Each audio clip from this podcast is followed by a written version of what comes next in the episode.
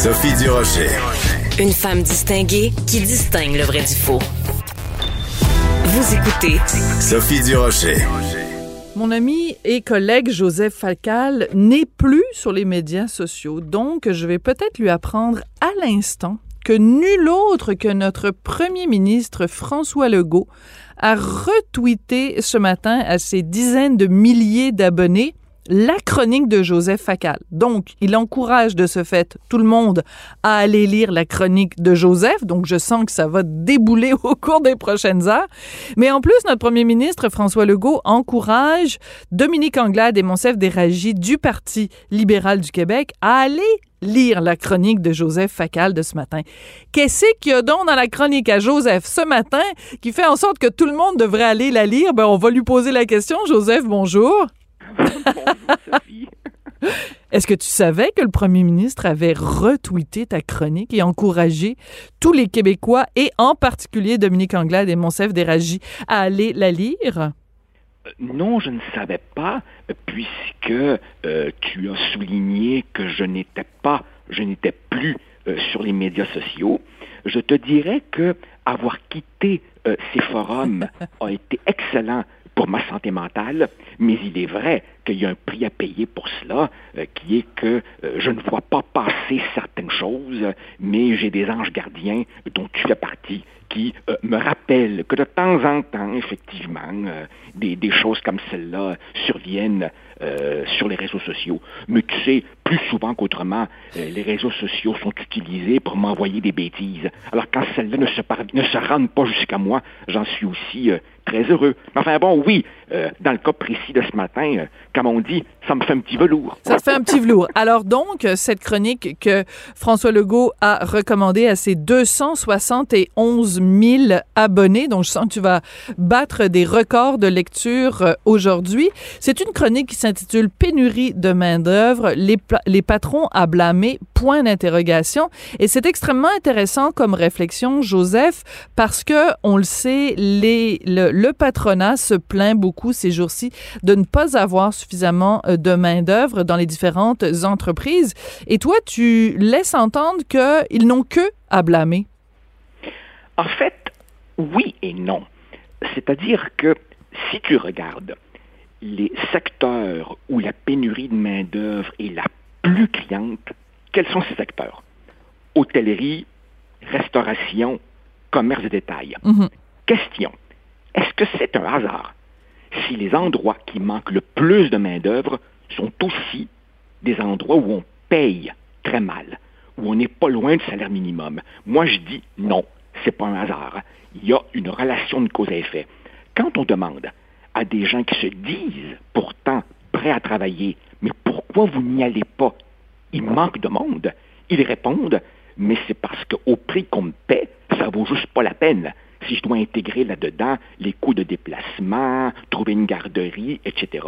Donc, effectivement, il y a un problème, si tu veux, au bas de l'échelle. Mhm. Et pour me résumer, je cite en fait une de ces économistes qui a vraiment le don de la formule, euh, une américaine, Heidi Sherholtz, qui dit Quand un patron dit je ne trouve pas d'employés, il faut décoder en réalité, il est en train de dire je ne trouve pas d'employés au prix que je veux payer. C'est ça. D'où évidemment la continuelle complainte euh, du patronat pour plus d'immigration. Et bien entendu que l'immigration est une donnée importante de l'avenir économique du Québec. Mais si l'immigration était une solution facile à tous nos problèmes, comment expliquer à ce moment-là les taux de chômage relativement élevés chez les immigrants euh, d'arrivée récente? Et ça supposerait aussi, bien sûr, qu'on arrime le profil des nouveaux arrivants au profil des emplois vacants, ce qui n'est pas le cas. Ce qui n'est pas le cas. Mais euh, il y a beaucoup de gens qui disent justement que la raison pour laquelle le patronat fait tant de pression pour qu'on augmente les seuils d'immigration ou qu'on valorise l'immigration, c'est que c'est du cheap labor. Je m'excuse d'utiliser une expression anglaise, mais c'est de la main-d'œuvre bon marché. Et si on continue avec l'exemple que tu donnais de, de cette économiste américaine, c'est pas qu'ils n'arrivent pas à trouver des employés, c'est qu'ils ne trouvent pas des employés au prix qui sont qui veulent payer, ben justement justement, quand tu fais venir des gens euh, de l'extérieur, ben eux sont prêts à accepter des emplois que le Québécois moyen né ici ou euh, résident ici depuis plusieurs années, il accepte pas de travailler à ce prix-là. Alors euh, c'est tous les gens qui disent euh, oui, il faut augmenter les seuils euh, d'immigration, ne se rendent pas compte que d'une certaine façon, ils sont en train d'encourager euh, la, la, la, la, mauvaise rémunération des gens. Peut-être qu'on devrait plutôt se concentrer, et c'est peut-être ça qu'il faut lire entre les lignes dans ta chronique, peut-être qu'il faudrait peut-être s'occuper de donner des emplois bien payés aux gens qui sont déjà ici. Bien entendu. En fait, tu sais, ce, réflexe patronal, il procède de la logique pure du capitalisme. C'est-à-dire que pour eux, il est évidemment plus simple et plus rentable de s'appuyer sur un pauvre immigrant qui sera prêt à travailler à des conditions que n'acceptera pas un natif d'ici. Je comprends cette logique strictement économique. Ce que je dis, c'est qu'une société ne se ramène pas strictement à une logique économique. Il y a aussi des enjeux linguistiques, culturels, politiques qui sont posés par l'immigration. Tu sais, par ailleurs, je conçois que c'est pas simple, dans la mesure où c'est pas tous les patrons qui auraient euh, les moyens de hausser euh, les bas euh, salaires. Il y a aussi, bien entendu, un risque que si on relevait trop les bas salaires, les patrons veulent se rattraper en augmentant le prix des biens qu'ils nous vendent. Mhm. Donc, c'est pas simple, euh, je le conçois, mais euh, il faut aussi certainement se poser des questions. Pourquoi des gens prêts à travailler ne le font pas? Parce que c'est juste pas rentable. Et pendant longtemps, tu sais, Sophie, pendant longtemps, le consensus dominant chez les économistes était attention, un relèvement trop brutal du salaire minimum eh ben voilà. freinerait la création mhm. d'emplois dans ces secteurs. Aujourd'hui, le portrait est beaucoup plus nuancé et il y a une réflexion à faire sur les très bas salariés. Maintenant, pour ce qui est des immigrants, je conçois qu'il y a des domaines particuliers comme les travailleurs saisonniers dans le domaine agricole, où là, effectivement, il n'y a pas beaucoup de solutions autre que l'importation saisonnière euh, d'immigrants. D'accord, mais euh, dans des domaines qui aujourd'hui relèvent la tête, comme la restauration par exemple, ben, il y a une réflexion à faire sur effectivement le, très bas niveau des salaires. Oui. Euh, je reviens à ce, tweet et le fait que le premier ministre François Legault ait, retweeté, partagé ta chronique et qu'il s'adresse à Dominique Anglade et Monsef Déragi du Parti libéral du Québec en même temps, euh, je comprends qu'il veut narguer l'opposition en disant ah nan, euh, même un ancien péquiste comme Joseph Facal soulève ces questions-là. En même temps, euh, je trouve ça assez ironique parce que François Legault quand on a parlé justement de la langue française, quand Simon Jolin Barrette a déposé sa réforme de la loi 101, tous les gens euh, qui observaient ça, euh, du côté en tout cas des, des, péquistes, disaient il faut absolument faire quelque chose avec l'immigration et s'assurer que l'immigration qui se fait au Québec soit une immigration francophone. Et euh, ben le premier ministre et Jolin Barrette, ils ont rien fait pour ça. Donc, quand toi tu parles dans ta chronique justement de quand tu questionnes les taux d'immigration, c'est un peu ironique quand même que François Legault t'ait retweeté là-dessus, non? Oui, tout à fait c'est assez ironique parce que rappelle-toi, quand la euh, coalition Avenir Québec a pris le pouvoir pendant la première année, on a annoncé une baisse des seuils. Tout de suite, on s'est empressé de dire que ce n'était que temporaire et effectivement, dès l'année suivante, mm. on est revenu euh, aux cibles habituelles de plus ou moins 50 000. Et à cet égard-là, Sophie, sans vouloir euh, submerger nos auditeurs euh, sous une avalanche de chiffres, je pose à ceux qui nous entendent et qui ont envie de relever ce nouveau défi, je pose la question suivante. Nommez-moi, nommez-moi plusieurs sociétés qui accueillent plus d'immigration que le Québec en pourcentage de leur population. Oui, ben c'est euh, Jean-François Lisée fait souvent euh, cette euh, cette comparaison là. Il dit en, en termes de, de de prorata de la population au Québec, Hein? Si le Québec était un pays, puis qu'on se comparait par exemple aux États-Unis, au prorata de la population, on reçoit deux fois plus d'immigrants que les États-Unis. Exactement. Et non seulement on reçoit deux fois plus d'immigrants que les États-Unis en proportion, mais nous les recevons dans une société dont l'État chargé de leur intégration est en fait un demi-État. C'est-à-dire que, et ça aussi on en a parlé mille fois, l'immigrant arrive ici et il réalise, Sophie, que d'une certaine manière, il est l'objet mm. d'une lutte politique qui ne le concerne pas, puisqu'il est venu ici pour améliorer son sort, entre d'un côté un gouvernement du Québec qui lui dit la seule langue officielle ici c'est le français, et un gouvernement fédéral qui lui dit il y a deux langues officielles, tu choisis celle que tu veux. Alors évidemment, peut-on blâmer l'immigrant d'être confus? C'est tout à fait normal qu'il sache plus trop sur quelle chaise s'asseoir. Et à ce moment-là, ben, logiquement, qu'est-ce qu'ils font?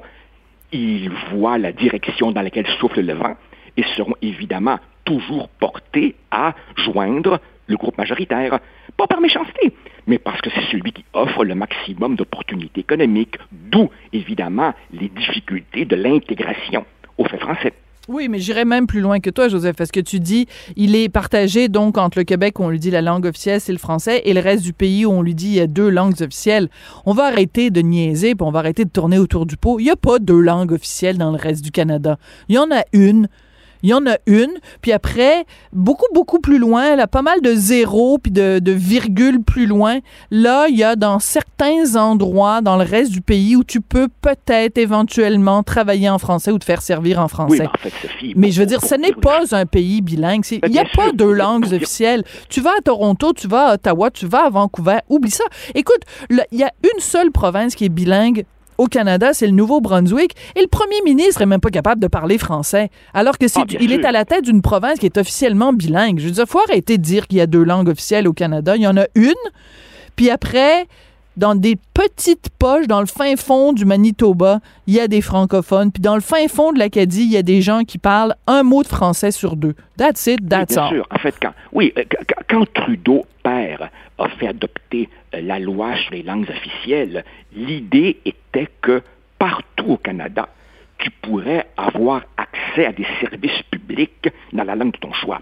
Ce qui ne veut pas dire évidemment de pouvoir vivre en français à Toronto, bien sûr que non, mais même cette idée mhm. que les services publics du gouvernement fédéral devaient être accessibles en français où que tu sois, même ça c'est un mythe. Alors que, par une sorte de paradoxe triste et douloureux, en fait, le seul État, le seul gouvernement officiellement unilingue français est paradoxalement celui qui offre le plus de services dans la langue de sa minorité historique, c'est le gouvernement du Québec. D'où, là-dessus je te rejoins, au fond, la seule province véritablement bilingue, Québec. Oui. J'ouvre une parenthèse qui a strictement rien à voir, mais je voulais, ça m'a tellement frappé. Euh, en prévision du Gala Québec Cinéma de dimanche euh, dernier, j'ai regardé beaucoup, beaucoup, beaucoup, beaucoup de films québécois. En fait, j'ai regardé bah, tous les films qui étaient en nomination dans les catégories principales. Et entre autres, j'ai regardé le film Nadia Butterfly, euh, qui raconte l'histoire fictive, bien sûr, d'une athlète québécoise en natation qui travaille et qui donc compétitionne avec Équipe Canada. Bon, tout chaque fois qu'elle est euh, de, en, présence de l'entraîneur, en présence de tout le monde, tout le monde parle uniquement en anglais. Et à un moment donné, elle fait une course à relais, donc avec trois autres nageuses. Et euh, il y en a deux francophones, deux anglophones. Puis il y en a une des anglophones qui est incapable de dire un mot de français. Et à chaque fois que ses collègues parlent en français, elle leur dit Hey guys, speak English because I don't understand a word of French. Et écoute, pour moi, de façon très très subtile dans ce film-là, euh, on a euh, exposé de façon très flagrante euh, je veux dire, l'illusion que c'est un pays bilingue. À l'intérieur d'Équipe Canada, euh, c'est, ça se passe en anglais dans les faits. Là. C'est, c'est, absolument incroyable. Je, n'ai pas vu ce film auquel tu fais référence, mais tu sais que, par exemple, dans un groupe de 10 personnes, il y ait 9 anglophones, une francophone, et que la francophone pour être comprises, doivent parler passer à l'anglais, à la limite, on peut le comprendre. Par contre, qu'est-ce qu'on observe au Québec? Au Québec, ce qu'on observe, c'est l'inverse. C'est-à-dire que tu as une majorité de francophones autour de la table, tu as un ou deux anglophones qui, eux, ne parlent pas français, et donc toute la réunion se fait en anglais parce que les majoritaires veulent être bien fins mm. avec un petit anglophone qui ne comprend pas l'autre bout de la table. Ça, Sophie, ça nous renvoie au-delà des politiques gouvernementales à nos propres attitudes individuelles et mm-hmm. collectives comme peuple. Comment demander aux autres de nous respecter si nous-mêmes, on ne se respecte pas nous-mêmes, si nous-mêmes, on ne montre pas que, ben, chez nous, ça se passe dans la langue de la majorité. Oui, tout à fait. Et pour conclure sur cet exemple-là du, du, film Nadia Butterfly, donc la nageuse qui ne parle pas un mot de français, à mon avis, il y a quand même une des deux francophones qui lui dit, ben ça tenterait pas à un moment donné comme de parler anglais, on est quand même au Canada et tout ça, c'est un pays bilingue. Et elle dit, ben non, elle dit, moi, je, je, je ne vis pas au Québec, donc je n'ai aucun intérêt à parler un seul mot de français. Je trouvais que c'était assez cinglant quand même, comme quoi même euh, dans la, dans la, dans la natation, on peut faire euh, de la politique. Joseph, très intéressant. On a commencé en parlant du premier ministre qui t'a retweeté. Je pense que tu peux marquer la date du 8 juin 2021 sur euh, d'une croix dans ton calendrier.